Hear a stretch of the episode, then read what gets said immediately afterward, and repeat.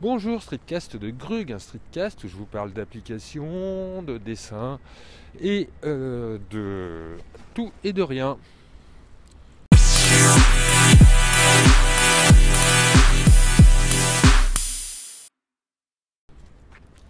Aujourd'hui, on va parler de mise à jour. De mise à jour. Alors tout d'abord, pour les auditeurs réguliers de ce streetcast, ça fait effectivement ça fait deux semaines ou trois semaines que j'ai pas fait de streetcast.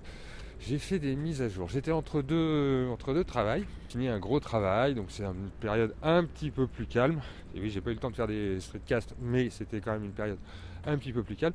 Et donc j'ai enfin fait la mise à jour de mon système. Donc comme je suis sur Mac, je suis passé à macOS Catalina que je ne laisse pas en mise à jour automatique et je vais vous expliquer pourquoi je suis contre les mises à jour automatiques tout le long de cet épisode. Je vais parler de quatre mises à jour en tout. Donc la première c'est Catalina, le système le plus gros du gros, donc un système qui a dû sortir au mois de je sais plus septembre, octobre. Ça fait quelques mois et toujours, alors ça c'est une règle absolue, sur un ordinateur sur lequel on travaille, ne jamais faire les mises à jour majeures du système quand ils sortent. Voilà, sur Mac, mais alors c'est le cas depuis, euh, depuis avant Mac OS X, avant l'an 2000. Ne jamais sauter sur une mise à jour parce que pour plusieurs raisons. D'abord, un, il y a toujours des bugs non résolus, non trouvés. Forcément, il y a des nouvelles fonctions, il y a des nouvelles façons d'implémenter les choses, propres des grosses mises à jour. Et les petites mises à jour, après, passent leur temps à corriger les bugs et parfois introduisent une fonction qui, en général, n'a pas été introduite dans la grosse mise à jour parce qu'elle n'était pas tout à fait au point. Sur les grosses mises à jour, il y a toujours des, un, des bugs. Deux, il y a des incompatibilités de logiciels alors là, sur Catalina, forcément, les logiciels, euh, si vous suivez un peu, les logiciels 32 bits ne sont plus supportés du tout. Donc ça, ça fait quand même un moment qu'on s'y prépare. Donc vraiment, les vieux logiciels, c'est parfois un petit peu embêtant pour un ou deux trucs. Mais la plupart ont été mis à jour. Voilà, même des logiciels qui semblaient oubliés. Je pense à un logiciel qui, alors là c'est un truc de geek, qui sert à écrire des expressions régulières qui s'appelle regex. Très très peu, mais une fois de temps en temps il me dépanne parce que je suis pas très fort en expressions régulières, donc ça me permet de bien, de bien réviser, de bien réécrire. Les expressions régulières, c'est des expressions pour chercher dans du texte, pour euh, remplacer par exemple des itérations selon, voilà, que ce soit des chiffres, des lettres, enfin tout vraiment possible avec ça. Je ne voulais pas du tout vous parler de ça. Regex, un logiciel pour euh, des expressions régulières qui a été mis à jour donc en 64 bits parce qu'il était en 32 bits. Et ça, c'était une bonne surprise parce que j'avais euh, j'avais fait le deuil de ce logiciel. Donc, Catalina, je n'installe jamais les mises à jour quand elles sortent parce que voilà, même Adobe, même euh, les gros logiciels conseillent en général d'attendre, mettre 2-3 mois à être sûr de bien régler les petits bugs qui existent. Et donc voilà, là j'ai fait la mise à jour parce qu'on est en version, donc Catalina c'est macOS 10.15 je crois eh ben on est en version 10.15.3. C'est déjà la troisième version de macOS Catalina, donc tout a été à peu près réglé. Et je pense qu'il subsiste un ou deux petits bugs. Donc après pour l'avoir installé, alors évidemment j'arrive six mois plus tard, hyper agaçant. La première semaine est horripilante. Parce que en gros, dès que vous bougez la souris, il faut que vous alliez dans les préférences système accorder une opération, une euh, autorisation, que c'est pas toujours très clair où est-ce qu'il faut aller l'accorder, que parfois vous l'aviez déjà accordé dans le système précédent, mais qu'il faut le décocher, ça c'est des petits bugs, qu'il faut la supprimer et la refaire, redemander l'autorisation. Si vous avez un logiciel qui doit enregistrer votre écran, il faut lui donner l'accès à l'écran.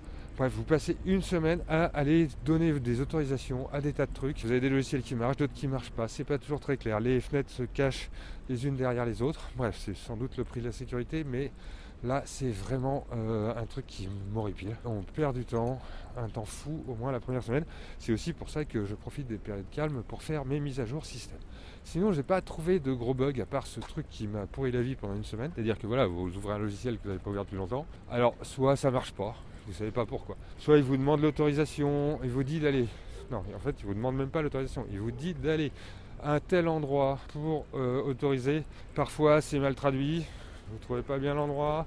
C'est d'une complexité. Je ne comprends pas qu'ils aient pas trouvé un système plus simple. Chaque fois, ils rajoutent des couches. Alors ça ferme de plus en plus le système. Je ne sais pas comment font les, les gens qui n'ont pas, pas le goût de ça. Mais après, sinon, ça tourne très bien. En tout cas, moi, sur ma machine. Donc, il y a un MacBook Pro de, je sais pas, 2018-2019 je sais plus, donc assez récent. J'ai absolument aucun souci et j'ai pu tester la fonction Sidecar, la fonction Sidecar qui consiste à relier un iPad Pro à un Mac pour en faire une tablette graphique genre synthique En gros, ça vous permet d'interagir avec votre Mac sur votre, iPad, ce qui est très pratique pour les gens comme moi quand on dessine.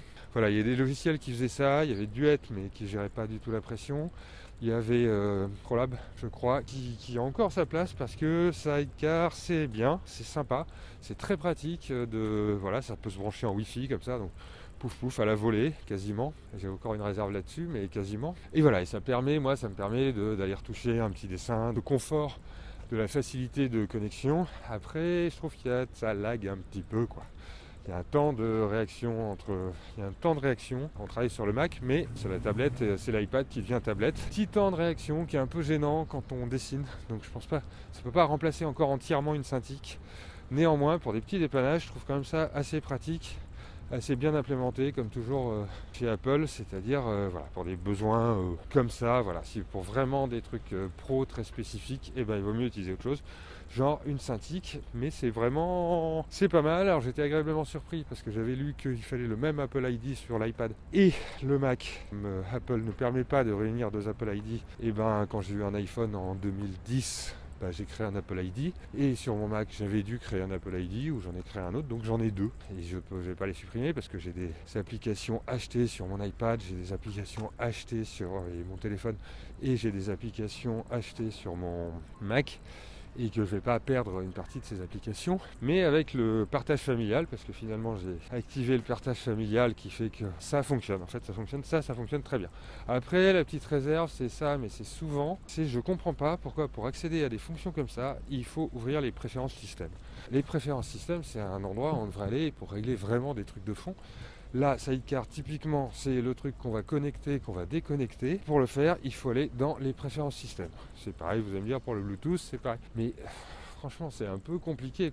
Les préférences, c'est des trucs qu'on va régler. Les préférences d'une application, on va régler des paramètres d'une application et après, on va quasiment jamais aller y toucher. Vraiment pour un. Voilà, c'est pour régler notre application aux petits oignons. C'est pas pour connecter, déconnecter à la volée. C'est un petit peu chiant. Bon, après, moi, je le lance avec Alfred à chaque fois. Donc, ça m'ouvre le panneau de préférence système. Et puis là, j'ai le petit menu déroulant. Donc, je vais sans doute essayer de trouver un petit truc pour automatiser tout ça dès que j'aurai le temps de m'amuser à ça. Ça, c'est le truc un peu répugnant. Sinon, bah voilà, Catalina, moi, j'ai pas grand chose à Hein. C'est un système Mac. En version 10.3, il tourne. J'avais lu des gens qui avaient des bugs avec le Finder et des trucs, des machins. Je me dis, mais comment on peut travailler sur euh, un système gros bug comme ça? Pour l'instant, à part cette histoire d'autorisation, j'ai pas trop de, j'ai pas trop de bugs. Donc ça, c'est euh, plutôt bien. C'est plutôt, je considère que ça s'est bien passé cette mise à jour. Après, j'ai des applications qui sont en mise à jour automatique. Alors, pas n'importe lesquelles, hein. j'ai pris juste vraiment des grosses applications. Typiquement Adobe, Firefox. Et voilà que je me retrouve avec ces mises à jour automatiques avec des bugs. Et ça, c'est agaçant. C'est pas lié à Catalina, ça c'est bien vérifié. Firefox, il y a un bug un peu chiant, souvent de lancer des, des liens, des recherches internet, des choses comme ça, pas directement à partir de Firefox. Et quand Firefox s'ouvre quand il n'est pas ouvert et qu'il s'ouvre à partir d'un lien externe, il y a un bug qui fait que les menus en haut ne s'affichent pas. Donc ça ouvre bien la fenêtre, hein, le site s'ouvre, mais les menus en haut ne s'affichent pas. Et si on ouvre plusieurs onglets, bah, le raccourci clavier pour fermer les onglets ne fonctionne pas. C'est un petit bug qui avait déjà eu lieu, je crois, il y a quelques années. Je ne sais pas pourquoi il est revenu là dans les dernières versions. Et le problème, c'est voilà, il arrive d'un coup, étant donné qu'il y a une mise à jour automatique de Firefox. Et un jour, donc, le truc marche plus et c'est horripilant. En fait, à l'usage, étant donné que j'utilise beaucoup, je l'ai dit, Alfred pour lancer des liens et que beaucoup de liens s'ouvrent à partir de, clics sur des mails, sur des, PDF, des, documents, enfin bref, pas directement dans le navigateur. Ça lance euh, le navigateur avec des fenêtres qui ne sont pas fonctionnelles, ce qui oblige à des mouvements de souris. Parce qu'après, si on ouvre une nouvelle fenêtre, une fois que Firefox est ouvert, il n'y a pas de problème pour la nouvelle fenêtre. Mais pour celle qui a été ouverte par un lien externe, ça ne marche pas. Donc c'est tellement horripilant que Firefox est pourtant qu'est-ce que j'apprécie ce navigateur que j'ai changé mon navigateur par défaut. Je suis passé à Brave. Brave que j'avais, qui, euh, que j'utilise parfois, euh, que j'utilisais parfois, parce que maintenant je l'utilise tout le temps. Donc Brave c'est un peu une version de Chrome mais beaucoup plus sécurisée, respectueux de la vie privée, qui gère euh, bien les profils. Et comme je gère mon profil, c'est-à-dire mes comptes à moi, Twitter, Instagram, Facebook, tout ça et autres, mais aussi de gérer des comptes comme ça, Twitter, Instagram, des drives, etc. pour Pisserie Séquentielle, une association d'auteurs euh, lyonnais. C'est très pratique d'avoir des profils parce que voilà, j'ouvre une fenêtre ou l'autre et ça me garde les onglets que j'avais et les connexions au compte. Donc j'ai un petit peu bidouillé dans, enfin pas bidouillé dans Brave, mais j'ai rajouté quelques extensions qui allaient bien. Ce qui est bien aussi, ce qui est sympa, c'est que les extensions, c'est aussi en fonction des profils, pas les mêmes. Parce que par exemple, sur ce compte de l'épicerie séquentielle, j'ai une extension buffer pour euh, programmer des tweets que n'utilise pas moi pour euh, mon usage personnel. Donc elle est dans le profil que j'utilise pour l'épicerie séquentielle et pas dans mon profil euh, à moi. Ça c'est assez pratique quand on a plusieurs comptes, euh, plusieurs instances. Voilà Firefox pour l'instant. Je pense qu'il reviendra, je le garde de toute façon sur mon disque dur, mais n'est plus mon navigateur par défaut suite à un bug. Visiblement j'ai vu traîne depuis 3-4 versions. Alors ça j'ai dû vérifier parce que forcément comme il y a mise à jour automatique, je suis jamais au courant de la version exacte de mon Firefox. Et autre mise à jour automatique que j'ai désactivée, et là carrément je suis furax, c'est Photoshop.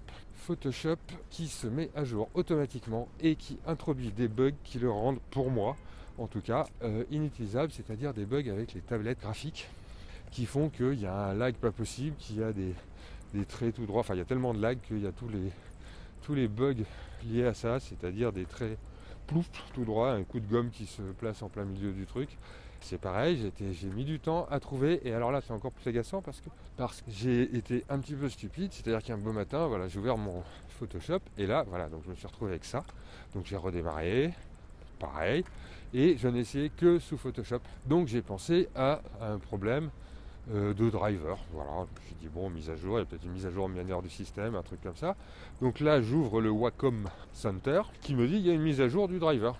Et là, j'essaye de la faire. Et alors là, ça c'est un truc à savoir. C'est donc là mon quatrième euh, conseil mise à jour. Il y a un truc à savoir. C'est ne jamais toucher à votre driver Wacom. Votre driver Wacom, s'il fonctionne, vous ne le touchez pas. Vous ne le mettez pas à jour. Chaque fois que j'ai eu mise à jour du driver, que j'ai essayé d'installer les dernières versions, chaque fois ça marchait pas et j'ai dû revenir à la version précédente. Et quand je vous dis chaque fois, ça fait 15 euh, ans que ça dure cette, euh, histoire. C'est, je ne comprends pas. Vous installez un driver, ça fonctionne. Vous n'y touchez plus jusqu'à au moins qu'il ne marche pas. Après, pour un driver, de toute façon, il faut désinstaller l'ancien, réinstaller. C'est ça qui est conseillé. Mais, oh, je vais me faire bouffer par un chien. Moi. Donc un driver euh, Wacom, s'il fonctionne, vous ne le touchez pas. Ça, ça ne se met pas à jour. C'est, je ne sais pas pourquoi, je ne sais pas. En, ce qui se passe, c'est systématique. Voilà. Mais bon, là, j'ai, voilà, on m'a dit mise à jour, comme un crétin, j'ai appuyé sur mise à jour. Forcément, ça n'a pas marché, plus rien ne fonctionnait. Donc j'ai dû redésinstaller le driver, remettre la version précédente parce que je connais le coup, ça s'est allé assez vite. Voilà, mais ça n'avait toujours pas euh, résolu mon bug sous Photoshop. En cherchant un peu, c'est là que j'ai vu que c'était un bug de Photoshop. En passant de la version, donc c'est la toute toute toute dernière version, hein. euh, donc c'est la version 20, euh, je l'ai pas noté, mais c'est 20, 2020 quoi, la version 2020. En 2020, donc point 10, introduit ce bug parce que je suis allé sur des forums et j'ai donc vu que je n'étais pas le seul à avoir ce souci. Et donc le conseil est de revenir dans la version précédente, ça c'est possible avec le Creative Cloud, enfin de réinstaller la version précédente.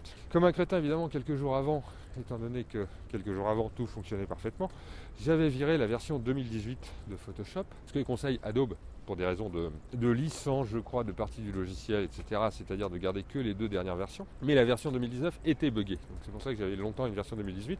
La version 2020 était un peu moins buggée. Pas de bug contrairement pour moi. Donc j'étais passé en 2020. Au bout d'un moment de trois mois à l'utiliser euh, sans ouvrir la 2018, je me suis dit je vais faire de la place sur mon disque dur, je vais virer la 2018. Mal m'en a pris parce que ça m'aurait permis de, gagner un petit peu de temps et de ne pas être obligé de tout réinstaller tout de suite. Surtout que là, j'ai réinstallé la version blablabla euh, euh, donc la version précédente de la .010 de Photoshop. Donc ce bug a disparu, ainsi que tous mes réglages. Comme un crétin, ça faisait tellement longtemps que les mises à jour se passaient bien et que je gardais mes réglages. Quand je dis mes réglages, c'est mes pinceaux et euh, surtout mon organisation de fenêtres. Donc c'est pas des trucs dramatiques, dramatiques. Pour les pinceaux, c'est un petit peu chiant. J'ai perdu un pinceau que je sais pas où j'ai foutu, qui est un pinceau que j'utilisais depuis très très longtemps. Et après, il m'a fallu refaire mon environnement de travail. Ça, c'est pas non plus dramatique, dramatique. Et réinstaller des pinceaux, heureusement, que j'avais sauvegardé. Des broches. Voilà, mais ça, ça m'a agacé. Évidemment, j'ai essayé de réinstaller même à partir de sauvegarde time machine, les presets, etc. Et je ne sais pas pourquoi, ça n'a pas fonctionné. Désormais, désactiver la mise à jour automatique de Photoshop, même si je faisais confiance à cet éditeur, parce que vu sa taille, c'est logiquement pas le genre de bug qu'il peut se permettre, et eh ben il se les permet et il ne retire pas les versions. C'est-à-dire que voilà, si vous téléchargez Photoshop la toute dernière version, vous avez toujours cette version-là qui pose problème avec un certain nombre de tablettes graphiques. Donc je sais qu'il y a des gens qui utilisent Photoshop sans tablette graphique pour, pour la photo typiquement. Donc sur ces mises à jour, ça fait quand même beaucoup beaucoup de, de soucis. Donc euh, Catalina, je vu venir, pas de soucis. Résultat, étant donné que j'ai bien attendu que les bugs soient réglés, ou la plupart des bugs soient réglés, sur Firefox et Photoshop, j'avoue que ça a été une, une surprise agaçante. Sur Wacom, c'est juste un truc à savoir. Sur ces petits malheurs, mais si jamais vous avez des soucis, sachez qu'ils existent. Sur mes petits malheurs et sur les mises à jour automatiques que je désactive. J'avais fait pareil sur mon iPhone il y a quelques temps. Alors maintenant c'est un petit peu très agaçant parce qu'il faut toujours aller dans l'App Store de l'iPhone avec un niveau de plus pour faire les mises à jour et c'est quasiment quotidiennement. Donc euh, je sais pas, peut-être que sur l'iPhone c'est entre guillemets moins, moins primordial. Euh, je vais réactiver les mises à jour automatiques parce que c'est vrai que c'est bien pratique quand il y a beaucoup d'applications. Mais tant que ça marche, pas forcément toucher à tout. Mettre à jour pour la sécurité, c'est bien, mais mettre à jour pour euh, plus pouvoir travailler, c'est contrariant. Sur ce, je vous souhaite une bonne semaine sur cet épisode de reprise pour moi. Je vous dis à bientôt sur Twitter, sur ce podcast. Euh, passez une bonne semaine, soyez créatifs.